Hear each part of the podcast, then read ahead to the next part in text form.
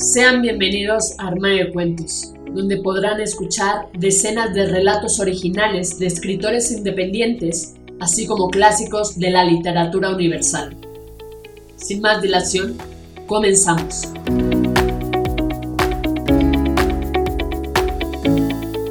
Hola, ¿cómo estás? ¿Escuchas Armario de Cuentos? Yo soy Mari Carmen y el día de hoy toca Tu cuento hecho audiolibro, donde podrán escucharte cientos de personas alrededor del mundo a través de 12 plataformas donde publicamos Armario de Cuentos, entre las que destacan Spotify, iTunes, entre otras. Si quieres saber cómo hacernos llegar tu cuento, entra a la página www.armariodecuentos.com. Dicho esto, damos inicio. Aquella sonrisa, de Nuria de Espinosa. Ana permanecía en silencio, pensativa, observando a su hijo. Qué cruel había sido la vida con ella, pensó.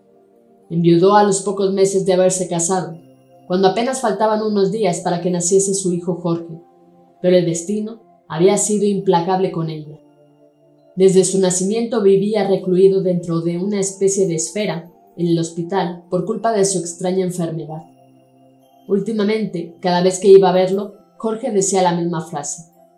Mamá, soy prisionero de esta cápsula artificial donde mis días y mis noches se unen en un solo yo. Hijo, le había dicho aquella mañana, ¿qué te gustaría que te regalara para tu cumpleaños? ¿Hay algo especial que desees?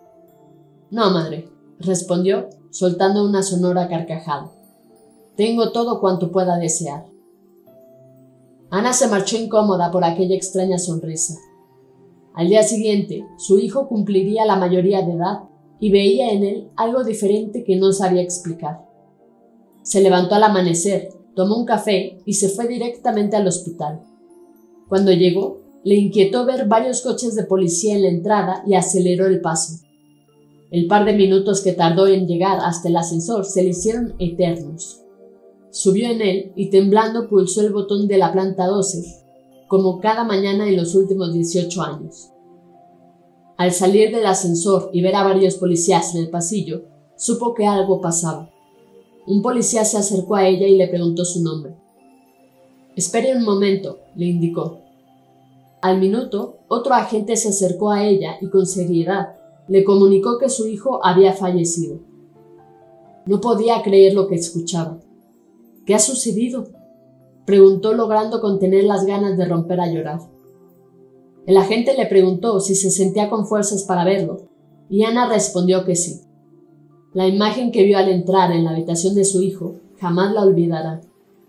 La burbuja donde Jorge había vivido desde su nacimiento se encontraba abierta por uno de sus laterales. Su hijo había muerto por asfixia al salir de ella. Pero antes de conseguir hacer una brecha con un artilugio fabricado por él mismo, se había dibujado una sonrisa en el rostro. Debía llevar tiempo planeándolo, y nada me hizo sospecharlo, ni siquiera aquella extraña sonrisa, murmuró Ana.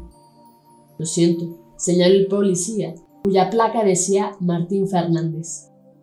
Ana solo logró pronunciar un leve balbuceo. Sé feliz, hijo mío, allá donde estés. Fin. Esto ha sido todo, espero que te haya gustado. Si fue así, compártelo con todos tus amigos. No olvides comentar qué te pareció este relato de Nuria de Espinosa. Recuerda seguirnos en nuestras redes sociales, Facebook, Twitter e Instagram. Nos encuentras como Armario de Cuentos. Con esto me despido, cuídate mucho. Hasta la próxima.